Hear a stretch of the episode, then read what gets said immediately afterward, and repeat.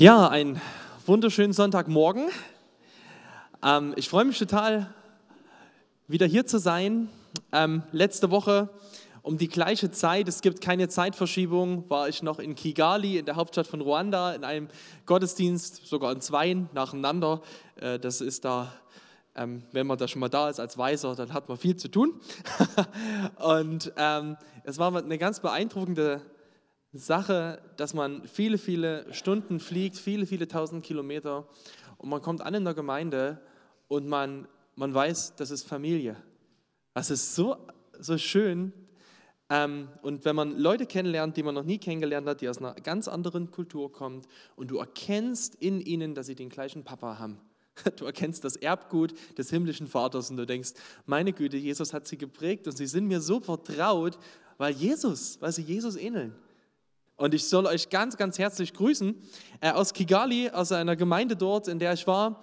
Ähm, und auch von Aminadab und seiner Frau Diane und ihrem Sohn Bryden und Christa, der Tochter. Das ist äh, die Familie, bei der ich war, ähm, die diese Teenie-Arbeit in Ruanda leitet. Ich werde bestimmt in den nächsten Wochen irgendwann mal länger Zeit nehmen außerhalb von einem Gottesdienst und ein bisschen berichten über die Reise, über die Eindrücke dort. Ähm, das kann ich jetzt nicht alles machen, auch wenn ich es gerne wollte. Aber ich möchte euch Danke sagen für alle eure Unterstützung, für all die Gebete. Ich hatte so eine kleine Gebetsgruppe, da waren ein paar Leute, ähm, hatten sich gemeldet, die, die da drin waren. Und es gab so einen Moment in der Reise, wo ich wirklich gemerkt habe, wow, jetzt geht meine Kraft zu Ende, jetzt, jetzt brauche ich einfach Leute, die beten. Und ich hatte keine Zeit, selber, weil wir so unterwegs waren und eine Familie besucht haben. Und ich habe das so sehr gemerkt, was es bedeutet, dass Geschwister für einen beten. Vielen, vielen Dank dafür. Ich möchte euch einen kurzen, kurzen, kurzen Eindruck dieser Reise teilen. Eine Sache, die mich sehr bewegt hat. Es war nur so ein kleines Detail, aber daran sieht man, wie Gott sich um Details kümmert. Mein Rückflug, der ist irgendwie schief gegangen. Äh, die Airline, die hatte sehr viel Verspätung und ich kam viel zu spät in Nairobi an habe meinen nächsten Flieger nach Paris nicht bekommen und es war irgendwie nervig, weil ich dort nicht so richtig zurechtkam. Wo muss ich jetzt hin? Was muss ich machen? Irgendwann war ich umgebucht, musste noch vier Stunden auf dem Flughafen warten, hatte 22 Stunden hinter mir, äh, die sehr voll waren, war sehr, sehr müde, hatte keine Lust mehr und irgendwie auch keine Lust, ja, war einfach platt. Und dann gehe ich dahin und, und check für den Flug ein und da sitzt mir eine Frau gegenüber, die schaut auf mein Ticket und sagt, ach, Sie waren in Kigali.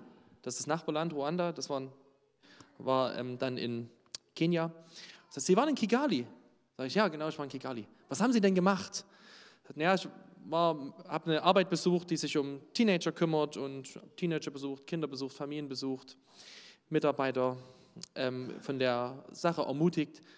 War das eine christliche Organisation? Fragt sie mich. Sage ich, ja, das war eine christliche Organisation. Sie sieht mein T-Shirt, da steht drauf CBE, fragt mich, was das heißt. Ich muss ja versuchen, was Erzgebirge bedeutet, zu erklären. Und dann schaut sie mich an und sagt einfach, danke. Und ich gehe weiter. Und ich habe gedacht in dem Moment, wow, das hat so mein Herz getroffen in dem Moment. Ich war, ich war so platt, ich war irgendwie entmutigt, war so müde. Und Gott stellt eine Schwester dorthin an diesen Schalter die einfach ein ermutigendes Wort für mich in dem Moment hat.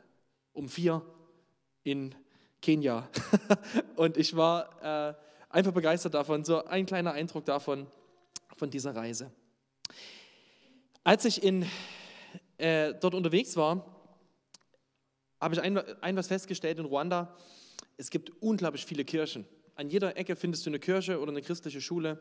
Und ich hatte so am Anfang den Eindruck, das ist ja ein sehr, sehr christliches Land. Und dann hatte ich aber Teenager, ähm, die, wo ich äh, so Stunden gehalten habe und die Teenager haben Rückfragen gestellt zu meinen Andachten. Und die Rückfragen von ihnen, die waren irgendwie manchmal ganz komisch. Und ich habe dann mit den Mitarbeitern vor Ort geredet und sie haben gesagt, das Problem ist bei uns in Ruanda, wir haben zwar viele Kirchen, aber unsere Pastoren, die waren nie auf einer Bibelschule. Die haben teilweise die Bibel nie gelesen. Die wären teilweise nur Pastoren, äh, weil irgendjemand sie bezahlt. Und viele von denen, die predigen nicht das Evangelium. Die predigen einfach Gesetze. Die predigen einfach das alttestamentliche Gesetz, halte die zehn Gebote ein und du kommst zu Gott. Und viele von den Leuten hier, die sich Christen nennen, haben noch nie was von Gnade gehört. Und das, das hat mich schockiert. Und es war beeindruckend zu erleben, wie Menschen, die aus diesem Hintergrund kommen, die irgendwie schon Bibelkenntnis haben, aber nie von Gnade gehört haben, Jesus kennenlernen und, und so befreit werden von Gnade. Und als ich so zurückgeflogen bin, habe ich gedacht, das kann man jetzt über Ruanda sagen, aber ist es bei uns überhaupt so viel anders? Ist es überhaupt so viel anders? Es gibt eine Umfrage, die wurde gemacht vor ein paar Jahren, die wurde in Amerika gemacht, aber ich glaube, die trifft für Europa ganz gut zu. Da wurden Menschen gefragt, ähm, was für sie Christsein bedeutet. Und 82 Prozent der Leute haben geantwortet in die, so in die Richtung, nicht der exakt gleiche Satz, aber das Christsein bedeutet, mit voller Kraft zu versuchen, den Maßstab der Bibel einzuhalten. Und das ist, das ist erschreckend. Das ist erschreckend. Was bedeutet Christsein? Ich habe so, wir beginnen heute eine neue Predigtreihe, vielleicht könnt ihr mal ähm, äh, die Folie machen. Die heißt äh, Gnade erleben. Die basiert auf einem Kurs von Freiheiten Christus, der Grace-Kurs, so ein Kurs über Gnade. Da gibt es sechs Themen insgesamt, die wir uns anschauen werden, darüber, wie Gnade unser Leben verändert. Und ich weiß nicht, wie es dir geht, wenn du den Begriff Gnade hörst. Das, du kannst ja eine ganz verschiedene Assoziationen dazu haben. Vielleicht geht es dir so, dass du hörst Gnade und es, es bringt in dir so ein entlastendes Gefühl. Wir haben das gerade gesungen in dem einen Lied. Ne? Ich, ich weiß, du, du, du, du sehnst dich danach, mit mir zusammen zu sein, Gott. Das haben wir gerade gesungen. Vielleicht sagst du, ja, das ist Gnade. Mein Vater im Himmel sehnt sich danach, mit mir zusammen zu sein. Wow! Vielleicht macht es dein Herz frei. Vielleicht geht es dir aber auch so, dass du Gnade hörst, dieses Wort, und du hast es schon hunderttausend Mal gehört, weil du es mit der Muttermilch aufgesogen hast, aber irgendwie ist es für dich so ein Wort, wo du nicht weißt, was es bedeutet. Du weißt, es gehört zum Christsein dazu, irgendwie Gnade, aber du hast, du hast es nie geschmeckt. Du hast irgendwie, du kannst das Wort nicht beschreiben. Das ist für dich irgendwas Fremdes, obwohl du es schon immer kennst. Und vielleicht ist es auch für dich ein Affront. Vielleicht sagst du, ja, jetzt geht es schon wieder über Gnade. Aber im Christsein müssen wir doch immer ein bisschen was machen. Wir können doch nicht immer nur von der Gnade reden. Ja, es geht doch auch ein bisschen mal um was zu machen. Du sagst vielleicht, ja, das mit der Gnade, das ist, das ist doch langsam ausgelatscht. Das ist doch viel zu billig. Vielleicht, ich, ich weiß nicht, was, was dein Empfinden ist, wenn du Gnade hörst. Aber ich möchte dich einladen, dass wir ganz neu darüber nachdenken, als Gemeinde und du für dich selber, was Gnade bedeutet. Dass wir uns sechs Predigten lang anschauen von der Bibel her, was bedeutet Gnade und wie verändert Gnade uns? Wie kannst du Gnade erleben und wie kann Gnade wirklich dein Leben verändern? Und das erste Thema heute, das heißt, Gnade macht frei. Wir werden noch andere Themen haben. Wir werden noch haben, dass Gnade mutig macht. Wir werden über das Thema Angst reden. Wir werden reden über das Thema Scham. Äh, dass Gnade rein macht. Wir werden darüber reden, dass Gnade fruchtbar macht, dass Gnade sozusagen was macht im Leben, dass es das zum missionarischen Lebensstil führt. Wir werden da über ganz vieles noch nachdenken, aber heute über den Gedanken, Gnade macht frei. Und das, das hat mich einfach, ich möchte noch, noch ein Zeugnis teilen aus Ruanda von jemandem, der das so ganz sehr erlebt hat. Jemand, den ich da kennengelernt habe, das war Isa, äh, ein junger Mann, der ist so mein Alter. Ähm, Ihr wisst vielleicht, dass Ruanda ähm, 1994 einen ganz fürchterlichen Genozid hatte, dass über eine Million Menschen binnen von 90 Tagen von ihren eigenen Nachbarn, ihren eigenen Familienangehörigen ja, umgebracht wurden. Äh, ähm, wirklich fürchterlich. Und Isa, der ist zwei Jahre älter als ich, er hat seine Mutter im Genozid verloren und sein Vater ist drei Jahre später verstorben, ist dann als Waisenkind aufgewachsen. Und er wurde adoptiert von einer muslimischen Familie. Und er hat gesagt, diese Familie, die hat mich geliebt, mehr als ihre eigenen Kinder. Die haben mir zu essen gegeben vor ihren eigenen Kindern. Die haben alles gemacht für mich. Das waren, die haben alles gemacht. Und er hat gesagt, die waren wirklich gute Menschen. Und die haben sich bemüht, gute Werke zu tun. Und die waren vorbildliche Menschen. Und dann lernt er Jesus kennen. Er lernt Jesus kennen und entscheidet sich für ein Leben mit Jesus. Und es bedeutet für ihn, der Bruch mit dieser Familie, weil sie Muslime sind. Und es bedeutet, dass die Familie ihn rausschmeißt. Und es bedeutet, dass er, dass er Jesus nachfolgt und dafür echt einstecken muss. Und ich habe mich gefragt, was ist es für eine Kraft, die einen Menschen, der eine Familie erlebt hat, die ihn eigentlich gerettet hat, die ihn dazu bringt zu sagen, und trotzdem folge ich Jesus. Es kann nur die Gnade sein. Es kann nur sein, dass er verstanden hat, die Gnade ist viel größer, als einfach ein gutes Leben zu leben. Sie ist viel größer selbst als das gute Leben, was diese Leute gelebt haben. Er hat verstanden, dass Gnade der einzige Weg ist zu einer Beziehung zu Gott. Dass Gnade der einzige Weg ist, den wir haben, die einzige Möglichkeit, um mit Gott in Verbindung zu kommen. Und hat sich deswegen dafür entschieden, Jesus nachzufolgen. Ähm, vielleicht, wenn ich einen Vortrag mache, erzähle ich vielleicht noch ein bisschen mehr von ihm. Sehr beeindruckender Mann. Ähm, genau. Gnade ist, ist eine größere Kraft. Ich glaube, es ist die größte Kraft im Universum. Es ist die Kraft, die es, die es schafft, aus Menschen wie dir und mir, so wie wir sind, und wir wissen manchmal vielleicht gar nicht tief genug, wie, wie wir eigentlich sind, die es schafft, solche Menschen zu Menschen zu machen, zu denen Gott sagt, ihr seid meine Kinder. Und ich schäme mich nicht für dich. Das ist Gnade, was das schafft. Und ich möchte einen Bibelvers an den Anfang stellen. Oh, der ist von 2. Petrus im Kapitel 3, Vers 18. Das ist das Testament von Petrus. Es ist sein letzter Brief und es ist der letzte Vers in seinem letzten Brief, den er schreibt. Und er schreibt zu den Christen, nehmt vielmehr in der Gnade zu und lernt unseren Herrn Jesus, unseren Herrn und Retter Jesus Christus immer besser kennen. Ihm gehört alle Herrlichkeit und Ehre schon jetzt und auch in alle Ewigkeit. Amen. Und ich finde diesen, ich finde, das ist so ein Testamentvers von Petrus, wo er zum Ausdruck bringt, um was es im Christsein geht. Wem gehört die Ehre in deinem Leben? Wem gehört die Ehre in deinem Leben? Wem jubelst du zu? Gestern Abend war Champions League Finale, vielleicht haben es manche geguckt, Real Madrid gegen FC Liverpool. Es ging meines Erachtens nach nicht so besonders glücklich aus. Ich hätte mir das anders gewünscht. Aber gut, kann man nichts machen. Real Madrid hat es gewonnen, mit einem Torschuss, wohlgemerkt. Gut, das musste ich noch betonen. ähm, aber das Interessante ist, da sind in Paris, in diesem Stadion, unglaublich viele tausende Fans. Und die gehen raus aus dem Stadion und sagen, wir sind Champions League-Sieger. Und du könntest dir fragen, was hast du eigentlich dazu beigetragen? Wie kannst du sagen, du bist Champions League-Sieger?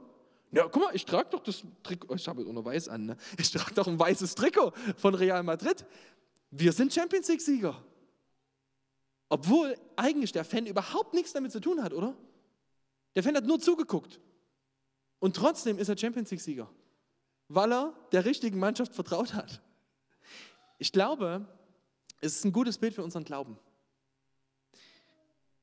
Im Zentrum unseres Glaubens, wer steht da? Warum kannst du sagen, ich bin ein Kind Gottes? Nicht deswegen, weil du das Spiel gespielt hast und gewonnen hast. Nicht deswegen, weil du der bist, der auf dem Rasen steht und dem zugejubelt wird. Wow, hast wieder gut hingekriegt. Eine Woche ohne Sünde gelebt. Nicht deswegen, sondern weil auf dem Spielfeld deines Rasens der eine steht, der das Spiel, was du nur verlieren konntest, gewonnen hat.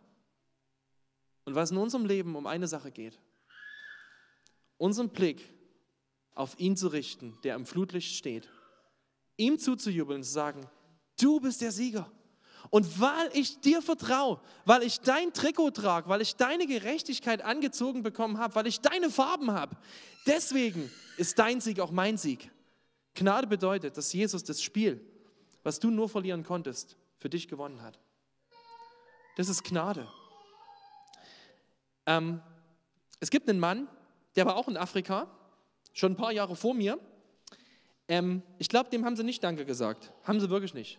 Der hat sich dort benommen, nicht nur benommen, der hat dort gewütet wie ein Verrückter. Das ist dieser Mann, John Newton. John Newton, Engländer, ist zur See gefahren und war Sklaven oder war Teil eines Sklavenschiffs und hat Sklaven von Afrika in die Kolonien, äh, der englischen Kolonien in Amerika gebracht. Und John Newton, er ist dann später auch Kapitän von einem Sklavenschiff geworden, der hat sich am 10. Mai, jetzt muss ich kurz gucken, dass ich hier keinen Quatsch erzähle, am 10. Mai 1748, nach einer ganz schwierigen Seefahrt, die sehr gefährlich war, als er um sein Leben gebangt hat, hat er sein Leben Jesus gegeben. Und 22 Jahre später, da war er nicht mehr Sklavenschiffkapitän, da war er mittlerweile äh, anglikanischer Geistlicher, hat ein Lied geschrieben. Und das Lied ist super bekannt. Das singen ungefähr 10, 10 Millionen Mal, wird es ungefähr im Jahr gesungen, weltweit. Amazing Grace. Und ich möchte nochmal die ersten drei Verse vorlesen von diesem Lied, was er, was er über Gnade nachgedacht hat. Er hat gesagt, durch Gnade frei, wer kann es verstehen? Und das geschah an mir. Einst hoffnungslos, doch nun erlöst, einst blind, nun kann ich sehen. Durch Gnade ich mein Elend sah und Gnade macht mich frei. Die Gnade hat mich froh gemacht, sie machte mein Leben neu. Durch viel Gefahren ging mein Weg, durch Sorgen, Kampf und Not. Die Gnade hat mich stets bewahrt. Sie bringt mich heim zu Gott. John Newton denkt in diesem Lied darüber nach, über Gnade, was, was Gnade bedeutet.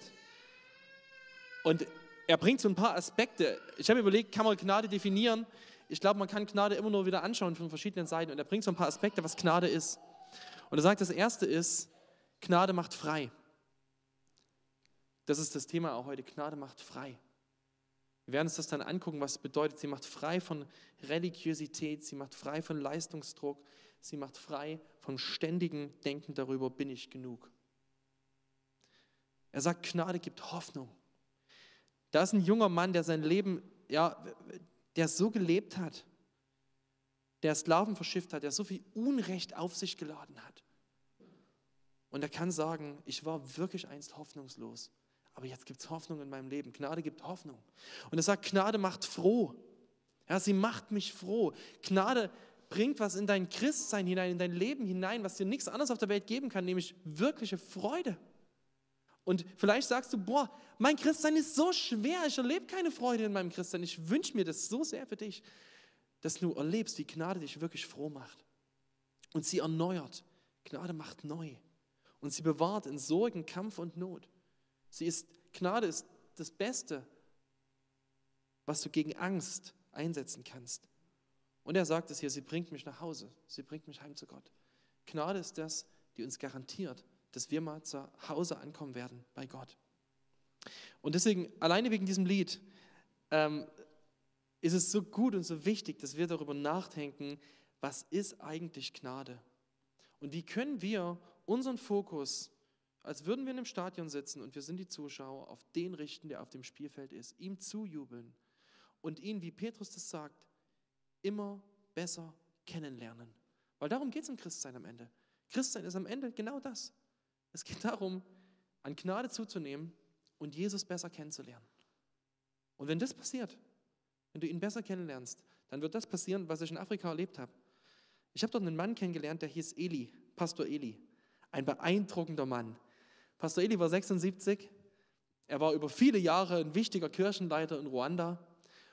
Und irgendwann in seinem Alter, vor ein paar Jahren, mit 70 vielleicht, hat er gesagt, mir ist das alles zu anstrengend mit, diesen, mit dieser Kirchenleitung und alles. Ich mache jetzt Teenie-Arbeit. Und er hat aufgehört mit seiner Leitungsfunktion und macht jetzt Teenie-Arbeit in Ruanda. Aber ich, hab, ich bin ihm begegnet, diesem Mann, 76, und ich habe in seine Augen geblickt, der konnte ganz wenig Englisch, aber du schaust in seine Augen und du denkst, wow, ich sehe durch dein Herz, wem du nachfolgst. Du hast Jesus kennengelernt in deinem Leben. Und es macht dich so wunderschön und so schön in deiner Nähe zu sein. Das ist das, was Gnade macht. Wir lernen Jesus kennen und es verändert uns. Es verändert uns und es macht Menschen, selbst Menschen, ja, wir werden alle älter, aber wir werden immer schöner. Durch Gnade. Letzte Woche, jetzt muss ich irgendwie hier die Kurve kriegen zu meinem Thema, ne? nicht nur Geschichten erzählen. Letzte Woche hat David gepredigt und das war wunderbar, weil David hat gepredigt über ähm, das Gleichnis, was Jesus erzählt von den beiden verlorenen Söhnen. Von den beiden Söhnen, die beide entfernt sind vom Vater, der eine weit weg in einem anderen Land und der andere zwar irgendwie in der Nähe, aber nicht wirklich am Herzen des Vaters. Und irgendwie war diese Predigt von David schon der Beginn der Predigtreihe, ohne dass er das wusste, weil dieses Bild dieser verlorenen Söhne vielleicht am stärksten beschreibt, was Gnade bedeutet. Dass dieser, dass dieser Sohn, dieser jüngere Sohn, zurückkehrt zum Vater und er will noch sagen, ich werde Sklave bei dir, ich arbeite, ich mache alles wieder gut. Und bevor er das überhaupt über die Lippen kriegt, sein Vater ihn in die Arme nimmt, diesen stinkenden Schweinehirten küsst und das beste Gewand im Haus des Vaters eigenes Gewandes ihm umkleidet und sagt, du bist eingehüllt in meine Gerechtigkeit, du bist mein Sohn. Es ist meine Gnade, die dich wieder zu meinem Sohn macht und nicht deine Leistung. Das ist vielleicht das schönste Bild für Gnade. Und es gab einen ähm, einen, oder ich, ich möchte noch mal kurz was zu diesem Gleichnis erklären. Man, man sieht an diesem Gleichnis so zwei Irrwege, wie Menschen sozusagen so an der Gnade vorbeigehen können. Der jüngere Sohn ist der Erste, ne? der rennt weg von seinem Vater und er vertraut am Ende auf seine eigene Idee vom Leben und er verwirft dem Vater. Für ihn ist es so, dass er sagt, bei meinem Vater leben, bei Gott, ich, ich, ich halte es nicht aus, ich, vielleicht schaffe ich den Maßstab nicht, ich kriege das nicht hin, alles das, was von mir gefordert wird. Und seine Antwort ist, na dann, dann hau ich halt ab. Dann will ich mit diesem, mit, diesem, mit diesem Maßstab nichts mehr zu tun haben. Dann lebe ich halt einfach nach meinem eigenen Maßstab. Dann lebe ich halt so, wie es mir selber passt. Er rennt weg. Das ist eine Haltung, man könnte die auch bezeichnen als so eine liberale Haltung. So eine Haltung, die sagt, ja, ich, ich, ich möchte das, was Gott sagt, ich möchte es in meinem Leben nicht akzeptieren. Ich möchte lieber meinen eigenen Weg gehen. Das ist eine Haltung, die uns heute auch oft begegnet, auch unter Christen. Ähm, man liest die Bibel, man liest darin, was die Bibel sagt, zum Beispiel über, über Sexualität, über Sex vor der Ehe, über Umgang mit Geld oder was auch immer. Du liest es und du, du denkst, ach Mann, das ist mir zu hart. Da lebe ich lieber meinen eigenen Weg. Da möchte, in dem Punkt möchte ich mit Gott nichts zu tun haben. Und man haut ab. Oder der ältere Sohn, der ist das Gegenteil. Der sagt, ja, ja, ja, ja, ich, ich mache das. Ich hab, der sagt ja noch zu seinem Vater, ich habe alles gemacht, was du immer von mir gefordert hast. Ich kriege das schon alles hin, aber er vertraut am Ende nur auf seine eigene Leistung auf seine eigene gute Moral. Das ist so, der, der steht so da und guckt auf den Jüngeren und denkt so, ah, das ist, der ist wirklich schlecht. Ich bin schon ziemlich, ziemlich gut, ja. Guck, was ich alles geschafft habe.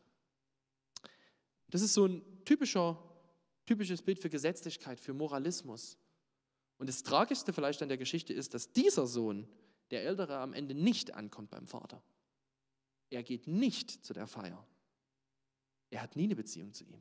Er geht am Ende verloren ist der eigentliche verlorene Sohn. Und beide Haltungen dieser beiden Söhne sind am Ende das hier. Sie sind beide selbstgerecht. Sie möchten beide ihre eigene Gerechtigkeit aufrichten. Der eine sagt, der Ältere, ich schaffe es, Gottes Maßstab zu halten und baut auf seine Gerechtigkeit, also sozusagen, wenn du jetzt nochmal das Bild von einem Stadion nimmst, denkt er, ich bin der Spieler, der das Tor schießt ich bin der, der das hinbekommt. Ich bin der, dem ich in meinem Leben zujuble und ich möchte doch bitte schön auch gern, dass die anderen das auch sehen, dass sie zu mir sagen, ja, ja, machst du wirklich gut, ja, ich möchte schon geehrt werden dafür. Deswegen kann ich es mir auch nicht leisten, zuzugeben, dass ich Fehler habe. Wenn andere mitbekommen würden, dass ich Fehler habe, dann würde ja mein ganzes Bild von mir würde ja zusammenbrechen. Das ist Selbstgerechtigkeit. Und der jüngere Sohn, der ist genauso selbstgerecht. Der sagt einfach, ach komm, ich lebe einfach so, wie es, mir, mir gefällt. Aber was ist das andere als selbstgerecht? Er macht einfach seinen eigenen Maßstab. Und er will genauso selbst, ist am Ende genauso selbstgerecht, genauso stolz. Es gab einen Kirchenlehrer im zweiten Jahrhundert, der hieß Tertullian. Und der hat mal gesagt, der hat das Bild genommen von, von Jesu Kreuzigung und den beiden Verbrechern rechts und links. Und er hat gesagt, zu jeder Zeit sind neben dem Evangelium zwei Räuber die dem Evangelium die Kraft und die Wahrheit nehmen wollen. Das ist ein gutes Bild. Das Evangelium hat permanent zwei Räuber neben sich. Der eine Räuber, das ist die Gesetzlosigkeit. Das ist der Gedanke von, ja komm, Gott drückt schon ein Auge zu, Gott hat das nicht so gemeint. Sünde können wir relativieren. Das ist so Gesetzlosigkeit. Ne? Ähm, der Gedanke sozusagen, ja, es kommen schon alle zu Gott, es kriegen schon, kriegen schon alle hin. Gott hat das nicht so ernst gemeint. Der andere Weg ist der der Gesetzlichkeit, der Gedanke von, wenn ich mich nur genug anstrenge, wenn ich das nur gut genug hinkriege, wenn ich mich nur an alle Regeln halte, wenn ich immer zum Gottesdienst gehe und immer bete, ja, und manchmal sind es gar nicht die Regeln der Bibel, sondern vielmehr die Regeln der Gemeinde, die ich einhalte, und sage, Hauptsache die anderen denken, ich bin gut, dann wird es schon klappen, dann werde ich schon bei Gott ankommen. Aber beides, beides ist nicht das Evangelium. Beides ist am Ende selbstgerecht. Beides ist ein Versuch, selber es zu schaffen. Der eine, indem er den Maßstab runtersetzt und der andere, indem er einfach denkt, ich, ich bin schon stark genug, den Maßstab zu schaffen.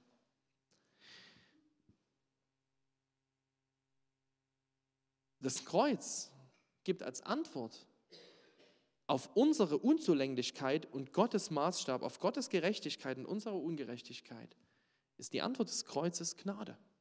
Ich möchte mal lesen. Römer 5, Verse 1 bis 2.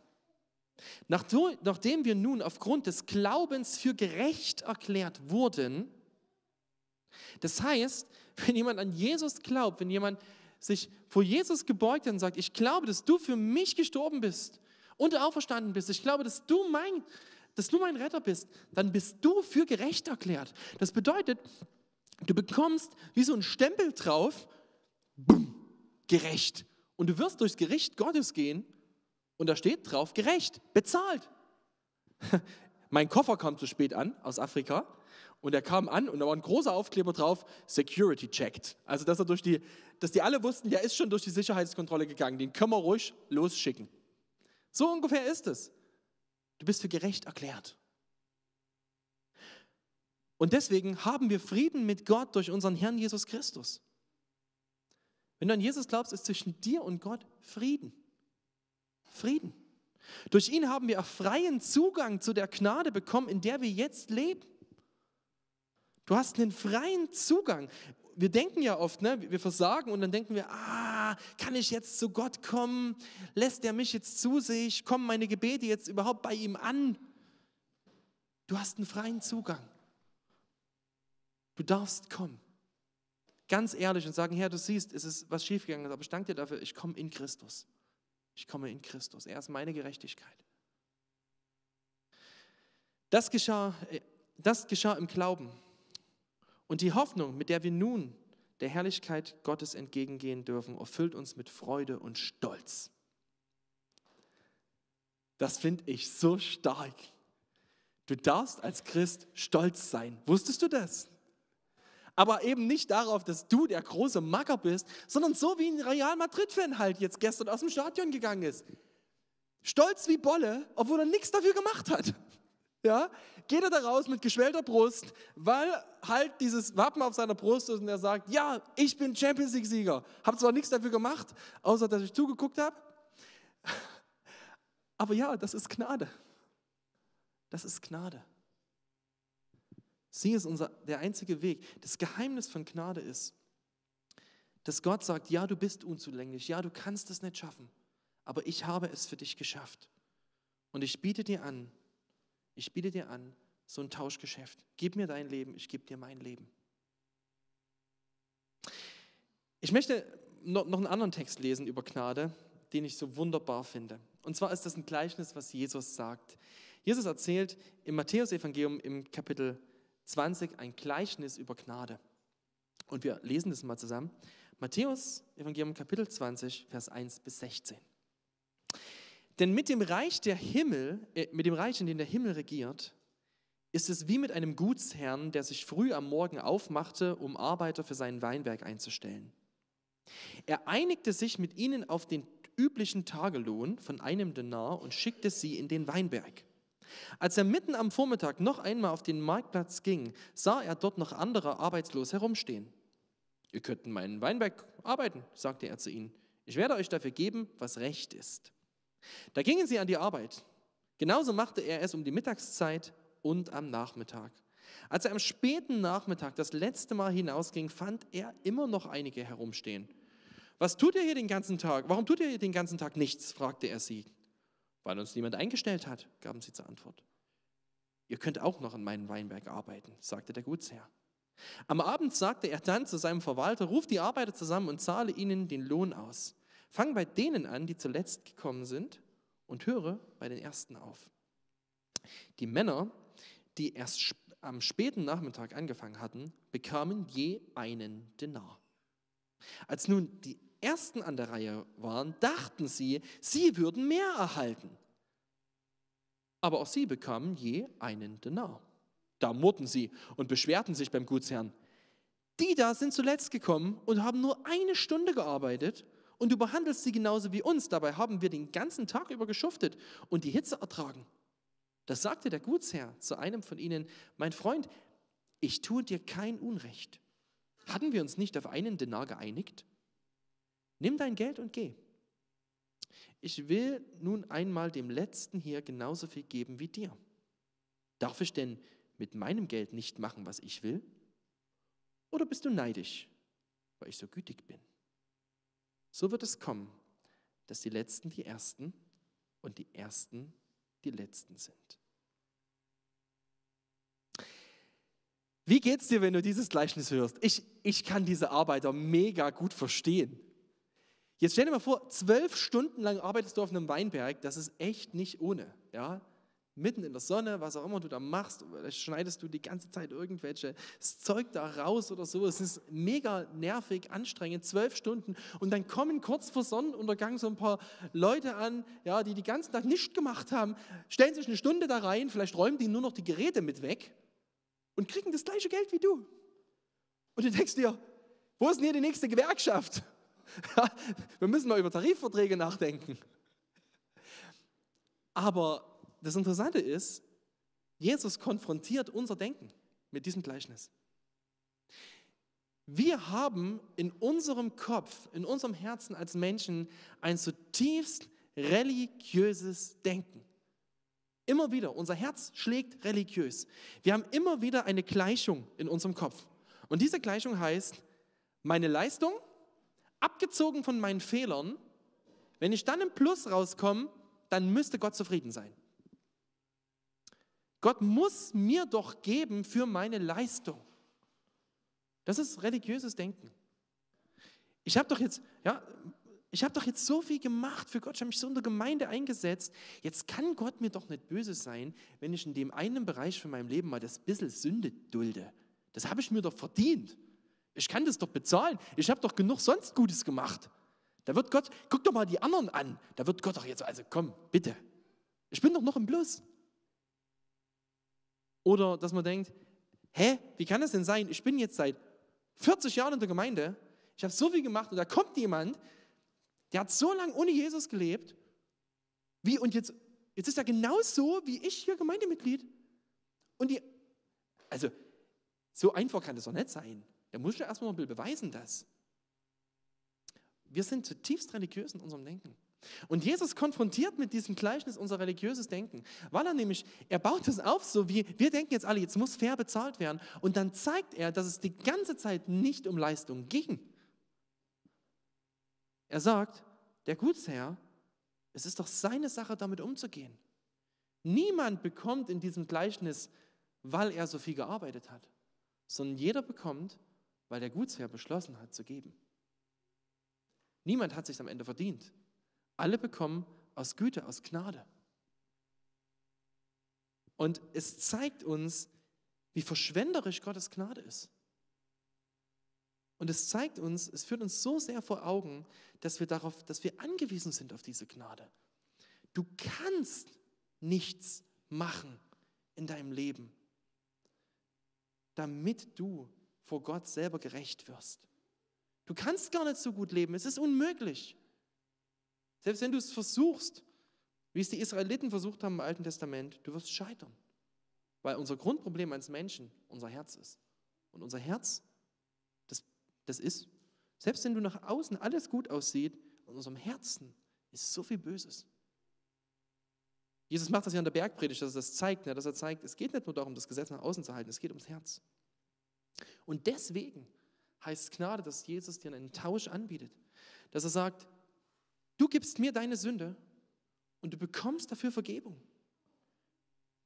Du gibst deine Strafe, du lässt sie von Jesus tragen und du bekommst den Freispruch. Du gibst mir deinen Schmutz und du bekommst dafür Heiligkeit. Du gibst mir deine Ungerechtigkeit und du wirst freigesprochen und gerecht gemacht. Du gibst mir deine Fesseln, deine Angst, dein Zorn, deine Wut und du erlebst Befreiung. Im Evangelium geht es darum, dass wir tauschen. Im Evangelium geht es darum, dass Jesus Christus gekommen ist und das Leben, was du hättest leben müssen, gelebt hat. Und den Tod, den du verdient hättest, gestorben ist. Er hat das Spiel gespielt, was du nie hättest gewinnen können. Und deswegen gibt es nur einen Weg und der ist immer Gnade. Egal, wie gut du dich benimmst. Und das ist mir so wichtig, dass wir das an dem Vormittag heute verstehen. Es ist eine neue Gleichung. Im Kolosserbrief im Kapitel 2, Vers 14 steht mal, er hat den Schuldschein, der mit seinen Forderungen gegen uns gerichtet war, für ungültig erklärt. Er hat ihn ans Kreuz genagelt und damit für immer beseitigt. Das ist das, was Jesus gemacht hat. Wenn du alle deine Sünden aufgeschrieben wären auf einem Blatt Papier, das würde ja gar nicht reichen, ne? Brauchen wir schon ein paar, paar Tapetenrollen. Wenn das alles zusammengeschrieben wäre, dann hat Jesus das genommen und hat es an sein Kreuz genagelt. Er hat gesagt, hier gehört es hin. Ich habe das hier getragen und es kann es ist für immer beseitigt. Es kann dich nicht mehr anklagen. Ich habe einen Freund, der hat, ähm, der hat sich ein cooles T-Shirt gedruckt. Auf dem, ähm, ich muss kurz seine Geschichte erzählen. Der hat ein ziemlich krasses Leben gelebt neben der Spur. Er hat gesagt, nach 50 Frauen habe ich aufgehört zu zählen. Ähm, und der kommt eigentlich aus einem christlichen Elternhaus und ist komplett abgerutscht und ist wirklich äh, er hat gesagt, was ich gemacht habe in meinem Leben, es ist so schlimm. Dann hat er Jesus gefunden und dann hat er Micha, Micha 7 gelesen, als, als, als Gott sagt, dass er unsere Sünde in die Tiefen des Meeres schmeißt, wo sie niemand hervorholen kann. Nie wieder. Und dann hat er sich ein T-Shirt gedruckt und das T-Shirt war so super, da stand einfach groß drauf, Angeln verboten. Und ich fand es so schön.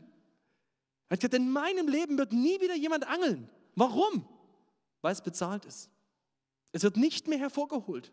Es ist bezahlt. Das ist Gnade. Und die, die Gleichung, die heißt nicht mehr meine Leistung minus meine Fehler. Vielleicht reicht's. Die Gleichung heißt Jesu Leistung und mein Glaube. Und dabei ist Glaube keine Leistung, sondern einfach nur mein Vertrauen da rein. Das ist meine Gerechtigkeit. Das reicht, das reicht aus, um vor Gott zu bestehen. Und ich stelle dir jetzt diese Frage wirklich, was ist der Grund? Warum denkst du, wirst du vor Gott bestehen? Warum denkst du, möchte Gott sich dich heute in seiner Nähe haben? Oder warum denkst du, will er es vielleicht nicht? Welche Gleichung hast du im Kopf? Es gibt auch so ein bisschen so eine, so eine Zwischengleichung. Gleichung. Manche sagen auch so, ja, so ein bisschen meine Leistung und auch Jesus, Jesus ja, aber plus, Jesus plus. Das ist so typisch christliche Irrlehre, ja? Ja, ich glaube schon in Jesus, aber ich muss doch noch das und das machen. Nichts von deiner Leistung macht dich gerecht. Das Einzige, auf was du vertrauen kannst, ist Jesu Leistung. Jetzt könntest du sagen, boah, das entlastet mich. Ich hoffe das. Das ist für dich etwas Entlastendes ist heute Morgen. Ich weiß nicht, mit was du hergekommen bist, wie deine letzte Woche war, wie du vielleicht an dir zweifelst oder immer noch nicht glauben kannst, dass das auch für dich zählt. Ich möchte dich wirklich einladen dazu, nimm das von Gott an, nimm das als Christ, nimm das neu an und sag, Jesus, ich möchte wirklich auf dich vertrauen. Ich komme zu dir, ich möchte darauf vertrauen. Ich, ist, ich weiß, dass ich es nicht schaffe. Ich möchte deine Gerechtigkeit annehmen. Und jetzt könntest du die Frage stellen, ja, aber ist das nicht so billig? Heißt es denn jetzt, dass ein Christ machen kann, was er will? Ist es denn dann egal, wie ich lebe als Christ? Ist ja sowieso alles vergeben. Ja, kann ich ja auch das auch rauslassen. Ich möchte, äh, möchte dir nochmal religiöses Denken erklären. Religiöses Denken, also religiös in dem Sinne, dass sozusagen du versuchst selber durch dein Handeln vor Gott gerecht zu werden. Das funktioniert immer so. Es beginnt immer mit meinem Handeln. Wie, wie, wie agiere ich? Was tue ich? Und dann denke ich, dass das mein Sein bestimmt. Also wenn ich mich immer schön gut benehme, ich bin heute Sonntag, Gottesdienst kommt, guck mal, ich habe sogar ein Jackett an, voll gut, ne? In Afrika war das übrigens voll wichtig. Ich hatte keins mit. Die wollten mir kaum zuhören. Ja, haben es dann doch gemacht. Ähm, aber guck, ich bin jetzt so schick, ja, ich habe mich so gut benommen. Da muss doch Gott heute mit mir zufrieden sein. Heute bin ich ein guter Christ. Das ist mein Sein heute. Ich fühle mich heute wie ein richtig guter Christ. Ähm, und, und das hat dann Auswirkungen auf mein Herz. Da fühle ich mich glücklich. So funktioniert Religion. Ja, ich, ich benehme mich gut, ich mache was Richtiges, ich bringe eine gute Tat. Das gibt mir den Eindruck, dass ich richtig bin und deswegen fühle ich mich auch gut. Andersrum, wenn ich versage, ach du meine Güte, ich bin der Schlimmste überhaupt. Wer, wer, wer, bin ich? Ich bin der größte Versager. Gott kann mich nicht lieben und was macht es mit meinem Herzen? Ich fühle mich, fühl mich verdammt. Das ist religiöses Denken. Und die Motivation dein Leben zu ändern in, in, in, im religiösen Denken ist immer folgendes. Entweder du hast Angst. Du kannst als Christ von Angst getrieben sein, weil du denkst, wenn ich das nicht hinbekomme, wenn ich nicht, wenn ich nicht wirklich den Missionsbefehl lebe, wenn nicht durch mein Leben viele Christen zum Glauben kommen, dann, dann ist Gott nicht zufrieden mit mir. Ich muss es machen, hast einen übelsten Druck. Habe gestern mit einem Mann geredet, der hat so ein Versprechen Gott gegeben gehabt als Jugendlicher, hat gesagt, jeden Tag werde ich jemand das Evangelium erklären. Und es hat ihm so eine Angst gemacht, dass er an einem Abend als Jugendlicher rausgerannt ist auf die Straße und einen alten Mann auf einer Parkbank gesucht hat, um ihm schnell das Evangelium zu erklären. Der Mann war komplett überfordert und er hat es nur gemacht, um seine Angst zu besänftigen. Oder dein Antrieb, vielleicht hast du einfach Angst und denkst, ja, wenn ich mich nicht richtig benehme, dann werde ich in die Hölle kommen. Dann komme ich bestimmt in die Hölle. Und es kann Angst sein, die dich treibt. Oder Schuldgefühle dass du immer wieder so Schuldgefühle hast, dich immer wieder aus einem schlechten Gewissen heraus handelst. Oder aus Scham, dass du dich schämst vor Gott, dass du dich schämst dafür, wie du eigentlich bist, was in deinem Leben ist und dass du deswegen versuchst, das zu übertünchen. So, ja, dass du versuchst, alles gut zu machen, alles richtig zu machen, damit bloß niemand sieht, wer du eigentlich bist, weil du dich eigentlich schämst. Oder einfach aus Stolz, Stolz kann dich auch antreiben. Einfach um den anderen zu beweisen, wie toll du bist. Das ist religiöses Denken. Und vielleicht merkst du gerade, ups, kenne ich. Ja, weil unser Herz tickt von Natur aus religiös. Was ist das Unterschied, der Unterschied im Evangelium? Wie, wie funktioniert das Evangelium?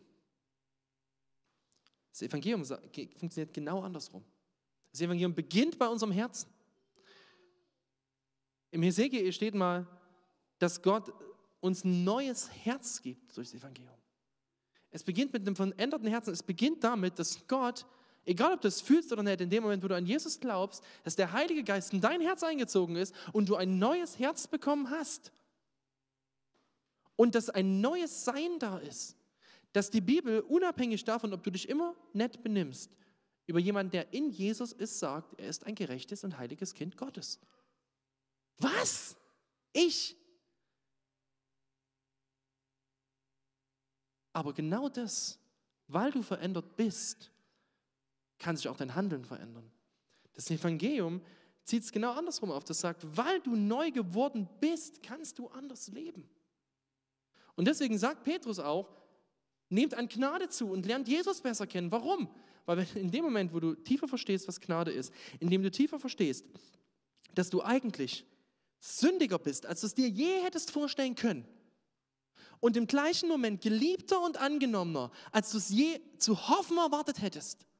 Indem du die ganze Spannbreite des Evangeliums tiefer verstehst. In dem Moment beginnt sich in deinem Leben was zu verändern. Und warum? Aus Liebe. Weil du diesen Jesus siehst und denkst, wow, was hast du für mich gemacht? weil dein Herz berührt wird davon und weil du aus Liebe denkst, Jesus, dir will ich nachfolgen. Deswegen sagt Jesus auch, du sollst den Herrn, deinen Gott, lieben von deinem ganzen Herzen, weil es nur vom Herzen her geht. Und es geht nur mit einem erneuten, erneuerten Herzen. Johannes schreibt mal, in der Liebe gibt es keine Furcht. Denn Gottes vollkommene Liebe vertreibt jede Angst. Wer nach Angst hat, rechnet mit Strafe. Bei ihm hat die Liebe ihr Ziel noch nicht erreicht. Die Liebe vertreibt Angst. Und ich möchte dir so sehr Mut machen, wenn du gerade merkst, boah, ich bin so geprägt von so einem religiösen Denken. Ich bin eigentlich viel mehr angetrieben von Angst und von Stolz und von Scham und von Schuldgefühlen. Dann möchte ich dich einladen, komm zu deinem Vater und sag ihm das ehrlich. Sag ihm, Herr, hier bin ich. Du weißt, wie ich bin. Ich möchte mich ganz neu auf deine Gnade stellen.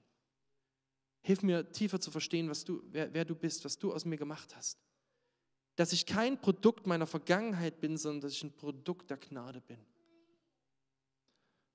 Und dann kannst du erleben, wie Gott dein Leben verändert, wie er es wirklich verändert. Vielleicht kann man das so beschreiben, am besten wirklich mit einer Pflanze, die man in einem Garten einbaut, einsät. Wir haben jetzt dieses Jahr eine schöne Knorpelkirschbaum gepflanzt äh, aus der Baumschule. Und na, wenn ich den einpflanze, da ist da erstmal keine Frucht dran. Na, das ist irgendwie so trockener Stacken. Und du denkst, was soll denn da werden? Aber ich setze ihn in die Erde und ich beginne ihn zu gießen. Und weil Wurzeln tief ins Erdreich gehen, kommt auch irgendwann Frucht. Nicht, weil ich mich da vorstelle und sage, Frucht, Frucht, Frucht. Ja, es geht halt nicht andersrum. Und genauso ist es im Evangelium. Verwurzelt im Evangelium. Tiefer in ihm drin, tiefer zu verstehen, was Gnade ist. Das verändert unser Leben. Und vielleicht merkst du gerade eben, dass Gott an dein Herz pocht und dass er merkt, hey, schau mal, da gibt es einen Bereich in deinem Leben, mit dem du gerade kämpfst. Da gibt es eine Sünde oder gibt es über was du dich ärgerst, was du nicht bereit bist zu öffnen. Mach doch mal diesen Herzensraum auf. Lass meine Gnade rein. Ich bin nicht gekommen, um dich zu verdammen. Ich bin gekommen, um dich zu retten. Ich möchte dir dazu Mut machen, das zu tun. Ich habe so eine, ähm, für diese Predigtreihe gibt es jedes Mal ähm, nach der Predigt, habe ich hier vorne so Karten ausliegen, ähm, die immer diese Predigt nochmal vertiefen. Gibt es zu jeder dazu. Wenn du die mitnimmst, das sind insgesamt sind es ja dann sechs Stück, so der Wert liegt ungefähr bei 60 Cent. Also wenn du irgendwann mal drei Euro einlegst, äh, bei uns in, in der Spendensammlung hast du bezahlt. Wenn du die drei Euro nicht hast, darfst du es auch so mitnehmen. Ähm, diese Karten, die können dir helfen, nochmal das zu vertiefen. Und da stehen hinten drauf, ähm, ist das so, ein, so, eine Hilfe, so ein paar Wahrheiten darüber, was, was Gott über dich sagt. Und ich will dich einladen, nach dieser Predigt diese Karte mitzunehmen. Ich habe 50 Stück da liegen. Ähm, wenn ihr als Familie da seid, könnt ihr auch eine mitnehmen, wie, je nachdem, wie ihr wollt. Aber wenn du sagst, nee, ich brauche meine eigene, dann nimm deine eigene. Und das einfach nochmal zu vertiefen. Einfach nochmal das auf dich wirken zu lassen, wie Gnade dich frei machen will. Ich habe am Ende ein Gebet mitgebracht, was ich gerne mit euch beten würde.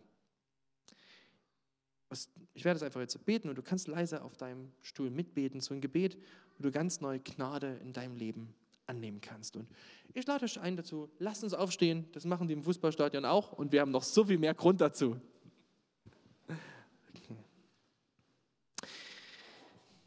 Herr Jesus, vielen Dank für deine Gnade.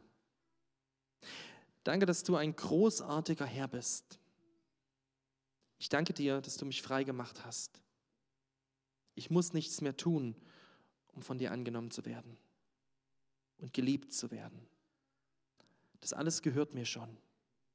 Danke, dass ich nichts leisten muss. Aus diesem Grund komme ich zu dir und entscheide mich aus freien Stücken dein Leibeigener zu werden. Nimm mich, Herr, so wie ich bin und gebrauche mich in deinem Königreich. Amen. Musik